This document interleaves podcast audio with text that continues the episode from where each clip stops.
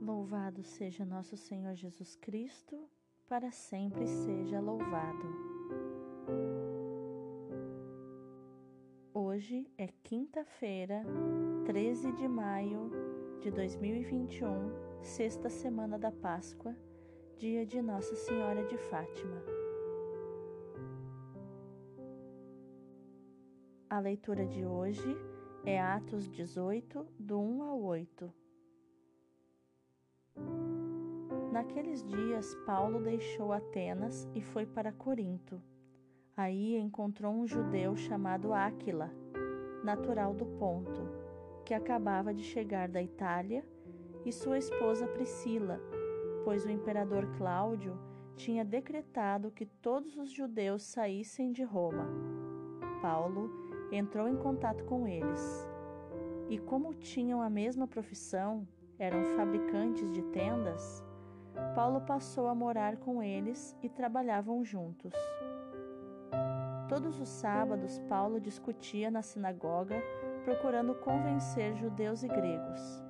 Quando Silas e Timóteo chegaram na, da Macedônia, Paulo dedicou-se inteiramente à palavra, testemunhando diante dos judeus que Jesus era o Messias. Mas, por causa da resistência e blasfêmias deles, Paulo sacudiu as vestes e disse: Vós sois responsáveis pelo que acontecer. Eu não tenho culpa. De agora em diante vou dirigir-me aos pagãos. Então, saindo dali, Paulo foi para a casa de um pagão, um certo Tício Justo, adorador do Deus único, que morava ao lado da sinagoga. Crispo, o chefe da sinagoga acreditou no Senhor com toda a sua família, e muitos coríntios que escutavam Paulo acreditavam e recebiam o batismo. Palavra do Senhor, graças a Deus. O salmo de hoje é o 97, 98, do 1 ao 4. O Senhor fez conhecer seu poder salvador perante as nações. Cantai ao Senhor Deus um canto novo, porque ele fez prodígios. Sua mão e o seu braço forte e santo alcançaram-lhe a vitória. O Senhor fez conhecer a salvação e as nações sua justiça. Recordou o seu amor sempre fiel pela casa de Israel os confins do universo contemplaram a salvação do nosso Deus. Aclamai o Senhor Deus, ó terra inteira, alegrai-vos e exultai. O Senhor fez conhecer seu poder salvador perante as nações. Evangelho de hoje é João 16, do 16 ao 20. Naquele tempo, disse Jesus aos seus discípulos: Pouco tempo ainda e já não me vereis, e outra vez pouco tempo e me vereis de novo. Alguns dos seus discípulos disseram então entre si: O que significa o que ele nos está dizendo? Pouco tempo e não me vereis, e outra vez pouco tempo e me vereis de novo. E eu vou para junto do Pai? Diziam, pois, o que significa este pouco tempo? Não entendemos o que ele quer dizer. Jesus compreendeu que eles queriam interrogá-lo, então disse-lhes: Estais discutindo entre vós, porque eu disse: Pouco tempo e já não me vereis, e outra vez pouco tempo e me vereis? Em verdade, em verdade vos digo: vós chorareis e vos lamentareis, mas o mundo se alegrará. Vós ficareis tristes, mas a vossa tristeza se transformará em alegria. Palavra da salvação, glória a vós, Senhor.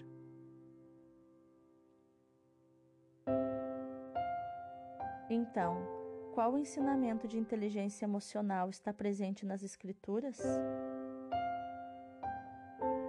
Na leitura, nós vemos o encontro destes amigos que tinham a mesma profissão, Áquila e Paulo eram fabricantes de tendas.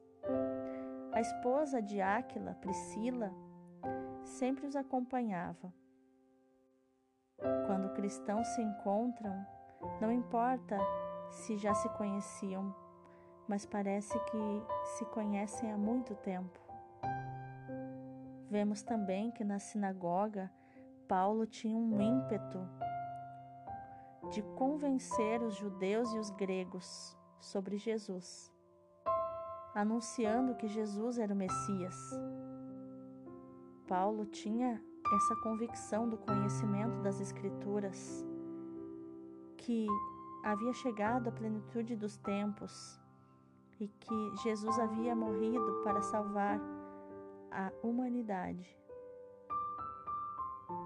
Mas os judeus da época não se convenciam, não concordavam com isso. Então ele bateu a poeira dos pés, sacudiu as suas vestes e disse que eles eram responsáveis pela escolha que estavam fazendo que Paulo não perderia mais tempo com eles, com os judeus, e iria começar a evangelizar os pagãos. Imediatamente, Paulo saiu dali da sinagoga e foi para a casa de um pagão, adorador do Deus único, que morava do lado da sinagoga. E nesse meio tempo, também o chefe da sinagoga onde Paulo pregava acreditou no Senhor, se converteu com toda a sua família e receberam o batismo. Então vemos que a firmeza de Paulo é, causava muita raiva em alguns, mas também causava conversão em outros. Então percebemos aqui que é impossível agradar a todos. A pessoa posicionada ela tem seguidores. Nem sempre são a maioria, às vezes pelo contrário mas são pessoas posicionadas, são pessoas que sabem o que querem e são líderes. E líder ganha sempre seguidores.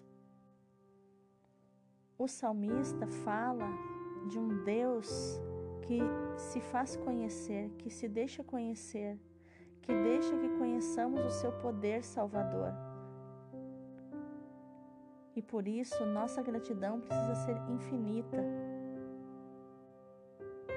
Evangelho, Jesus ensina sobre a brevidade da vida e que Jesus ia se afastar por pouco tempo, porque a vida é muito curta e logo os seus discípulos estariam com ele no céu. Também parece que Jesus aqui é, quase que lembra aquela palavra que diz que para Deus mil anos é como um dia e um dia como mil anos. E que às vezes, quando Deus diz que é logo, para nós parece demorar. E que há um tempo para cada coisa debaixo do céu. Por isso precisamos ter paciência.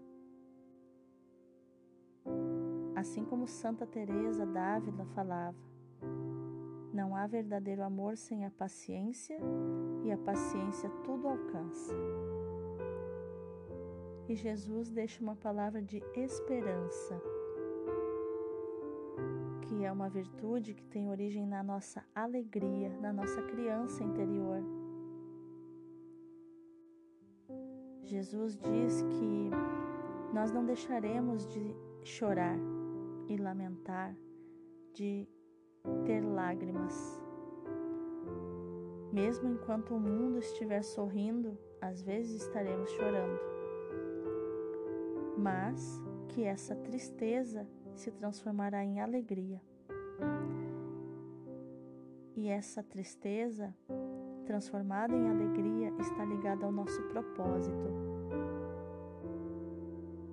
A perguntarmos para que nosso, as nossas dores, os nossos sofrimentos acontecem.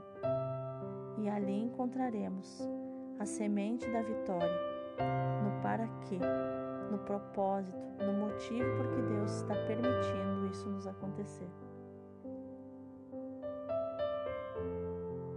Com esta mensagem, então, de que a tua tristeza se transformará em alegria, que teu dia seja muito alegre, seja cheio de esperança e que as tuas lágrimas se transformem em sorriso, que a tua tristeza se transforme em alegria. Deus te abençoe.